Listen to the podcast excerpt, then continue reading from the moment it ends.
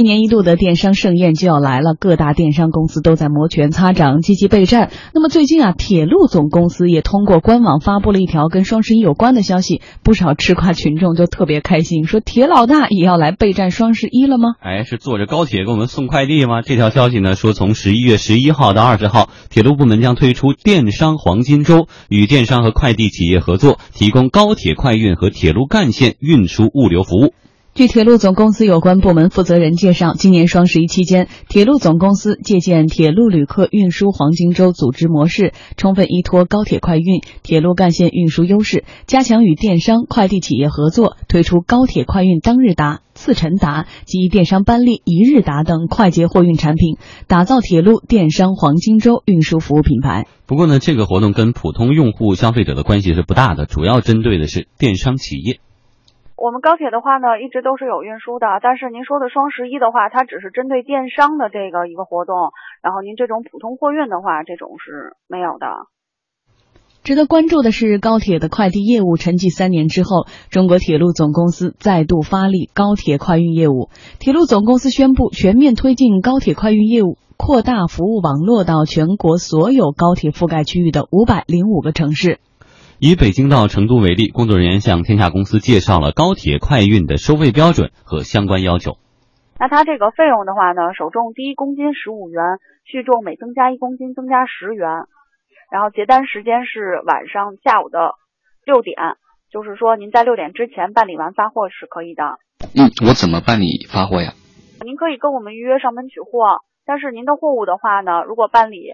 发货，请问您是发文件的还是一般的物品？一般的物品。一般的物品的话，它这个货物要求单价不超过二十公斤，长宽高的尺寸不超过五十、三十五、三十这样的尺寸可以发。如果要超过的话呢，那您还办理不了高铁运输。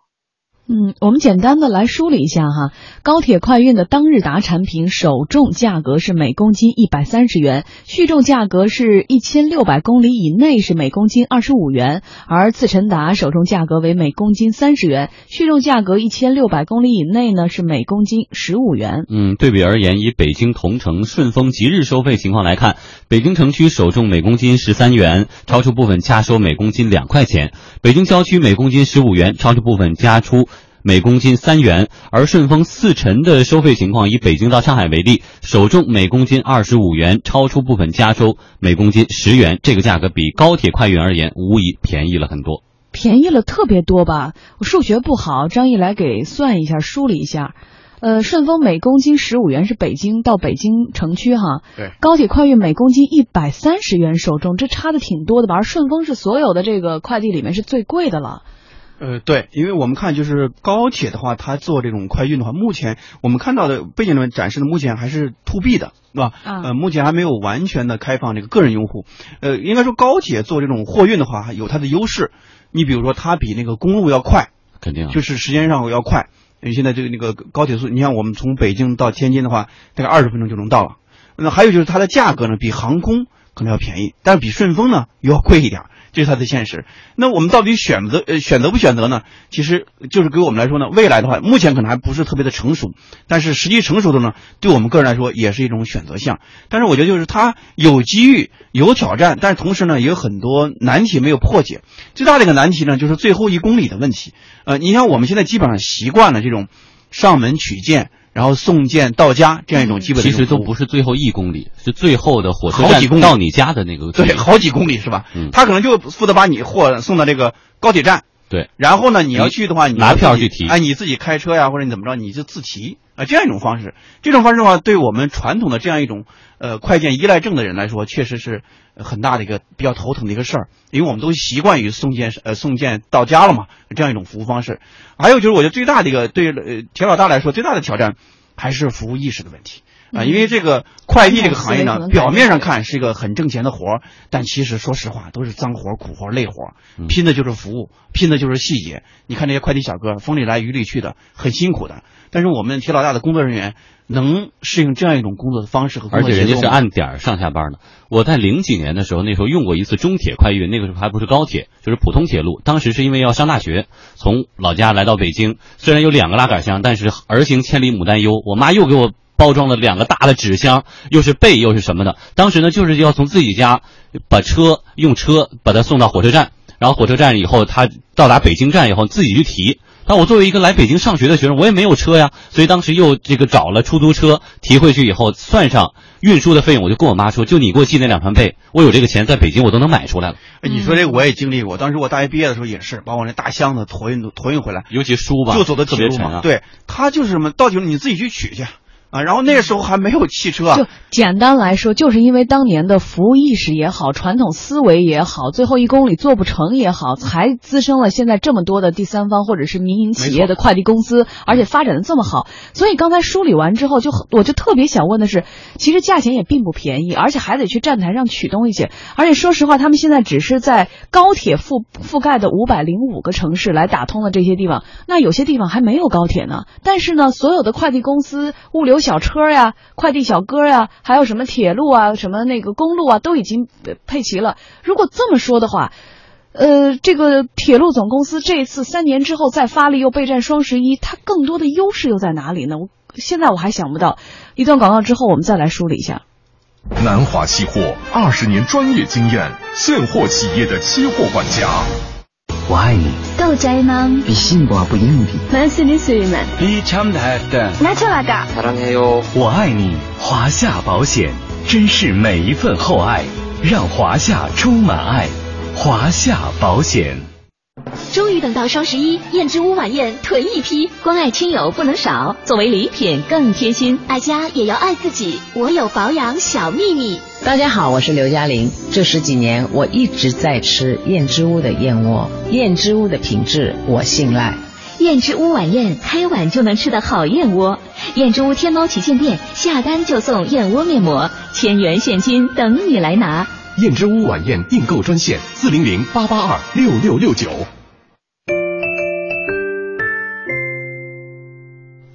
刚才我们也说到了哈，中国铁路总公司发力高铁快递呢，已经不是第一次了。一四年六月十五日的时候呢，中国铁路总公司进行了其成立以来第一次货运组织改革。这场市场化极浓的改革措施当中啊，最吸引市场目光的是高铁快递终于落定，成为中铁总公司正式的货运业务。当时铁路新增的一种业务形态，高铁快递仅在部分铁路局当中试运营。如今三年过去了，高铁快递再次出发。从今年十月二十号起，中国铁路总公司全面推进高铁快运业务，扩大服务网络至全国所有高铁覆盖区域的五百零五个城市，基本实现直辖市、省会城市、中东部地区地级市和经济发达县域的全覆盖。快递物流咨询网首席顾问徐勇认为，这是铁路改革向市场转型、向民生转型的重要标志。应当说是在这个三年以前，那个高铁这个这个以中铁快运的名义开通了这个高铁快递，现在是在全国已经开通了五百多个城市。我觉得就是说是这是铁路改革向市场化转型的一个重要标志，应当是就是这个给予肯定和点赞的。但是现在目前就是说，这个在这个双十一的时候呢，他们又推出了这个电商快递的发展，然后专门用这个就是高铁来承运一部分快递这个业务。我认为呢，这也是真正向市场转型、向民生转型的一个重要标志。高铁快运是指铁路企业依托高铁列车进行。运输资源为客户提供小件物品全程送达服务。目前，高铁快运主要面向批量小、价值高、时效性强的商务文件、电商包裹、生物医药、冷链食品、应急物品等市场，提供当日达、次晨达、次日达、隔日达等服务。目前运营里程已经突破两万公里。不过呢，业内人士指出啊，说由于高铁站台设计不是按照卸载货物的形式设计的，并且呢也没有专门的面向高铁快运的站台，铁路局呢需要提供稳定的高铁快运货舱容量给社会，并且呢明确货物上下站的时间。另外啊，货物的交接流程也需要标准化，而这些呢都是高铁快运真正实现商业化运营过程中需要面对的问题。徐勇指出，高铁快运产品能否成功进行商业化运营，还需要突破多个障碍，比如货物的交接流程能否标准化，能否加挂加挂专门的高铁货运车辆，方便更快捷的装卸货物。从目前这个高铁快递的份额来说呢，目前这个比重还是比较小的。这里边主要原因就是说，我们现在的这个就是整个高铁站的设计啊，没有考虑到这个就是说这个货运。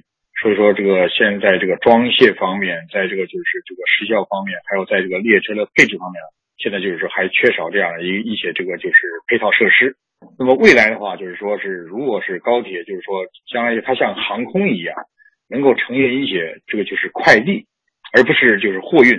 因为货运的话，它的附加值比较低，那么相对来说运输成本比较高。如果是快递的话，那么它是能够相与与之它的这个价格，还有它的这个服务时效呢，是与之相匹配的。快递主要是提供门到门服务、限时服务和增值服务。那么这从这点来看的话，那么目前高铁快递呢，现在它只做到了一部分。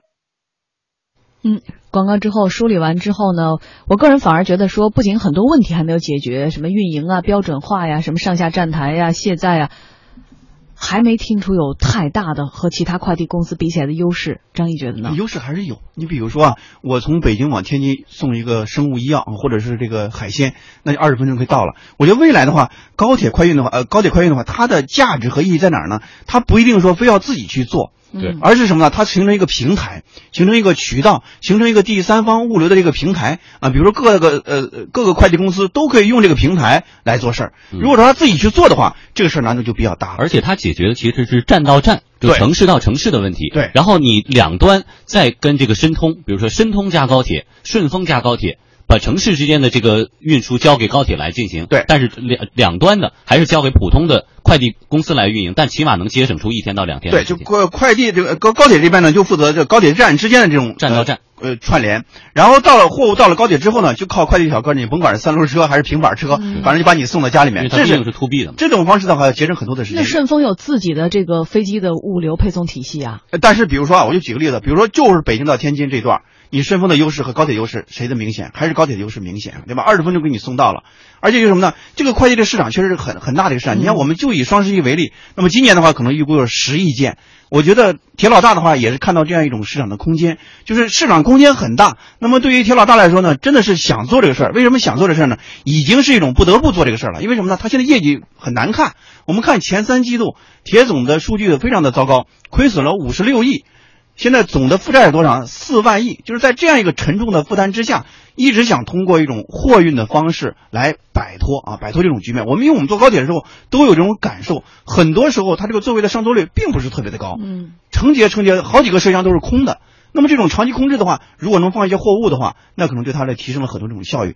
如果去做好，就是快周转和中体验。所谓快周转的话，就是让你的车厢的周转率更高一些、更快一些，同时能够让你的服务意识更好一些、更强一些。只有这样的话，然后形成一种物快递和物流的这样一种平台和渠道效应，让更多的快递公司借助你这个平台，让快递和物流更加有效率。我觉得这才是高铁快运的一个比较优势。但前提可能真的是交接的流程要标准化，而且整体的运营的很多问题要点面来击破。最重要的一点，可能是要改变当初铁老大的这种服务意识或思维吧。